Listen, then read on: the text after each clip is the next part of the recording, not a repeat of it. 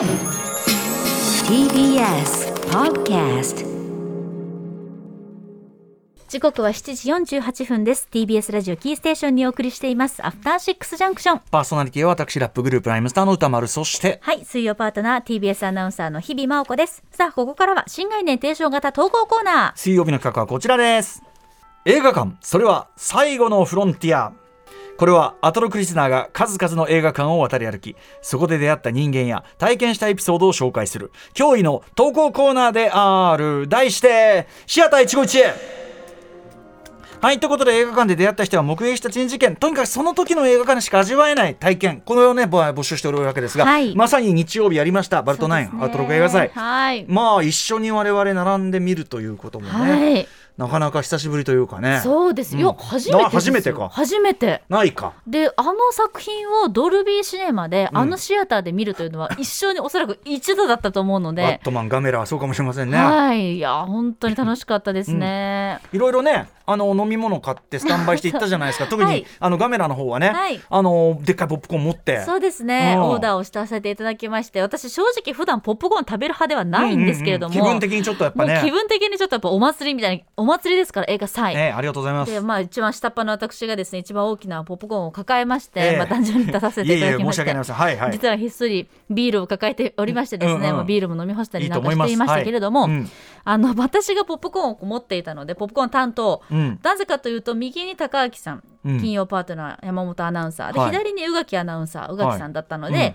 まあ、私の間に置いておけば2人とも食べられるだろうというはい。という、まあ、意味でも私が持ってたんですけれども、うんうんまあ、結構お腹も空いてたので、はい。みんなでガシガシガシガシずっとポップコーン食べてたんですけど食いまくってた、うん。まあ、暗くなってからももちろんポップコーンの手は止まることはなく、うん。ガメラ冒頭ではもう高明さんの手が右から伸びてくる、うん。で左から宇垣さんの手が伸びてくる、えで甘いのとしょっぱいの両方食べたいので、ええキャラメル食べてええ。え塩食べてキャラメル食べて塩食べてが絶対2ターンぐらいみんな交互にね。私のところにお二人の手がガシええ。ガシ両方側から。気が散るな、うん。でも最初の方はそんな状況だったんですけど、ええ。やっぱり後半になると、ええもう釘付けだったので その手が止まったあたりから二人とも没入してますねいいです。っていう。わかるんだなやっぱな、ですよね。もうもう食う余裕ないですよね。っていう一期ねあでもでもそのなんかこう見てる人のテンションがこはい。う分かるっていうのもまあ一期一会感ね、ねちょっとはい。最初のガシャガシャはちょっと気が散ってしまう。すいませんって感じいやいやですけど楽しかった。まあそんな場面も初めてだったので、本当に楽しかったですね。はい。ありがとうございますとうございます。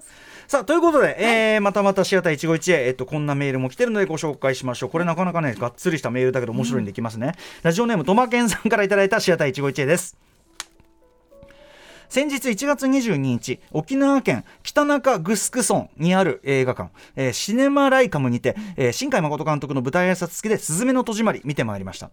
今回で見るのは6回目なんだよねと話すおじさんの隣に座り鑑賞開始。すごいね。遅まきながら初めて本作を見た私はグラフィックや物語の重厚さに圧倒されるばかり、そしていよいよ新海誠監督の舞台挨拶。これはすごいね。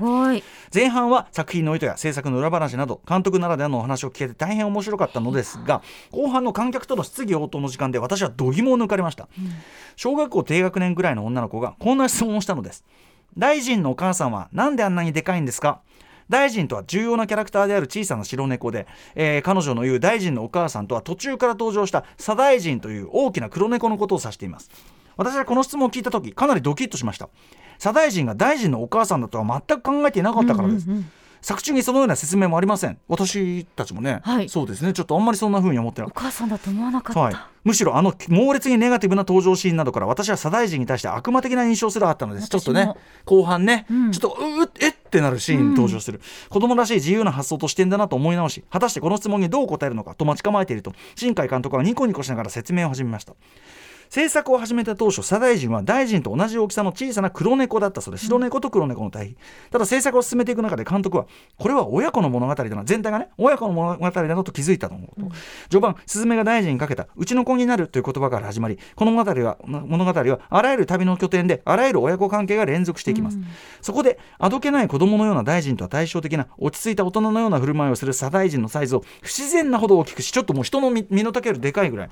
不自然なほど大きくし2匹をまさに親子関係のデザインに直したのだそうです。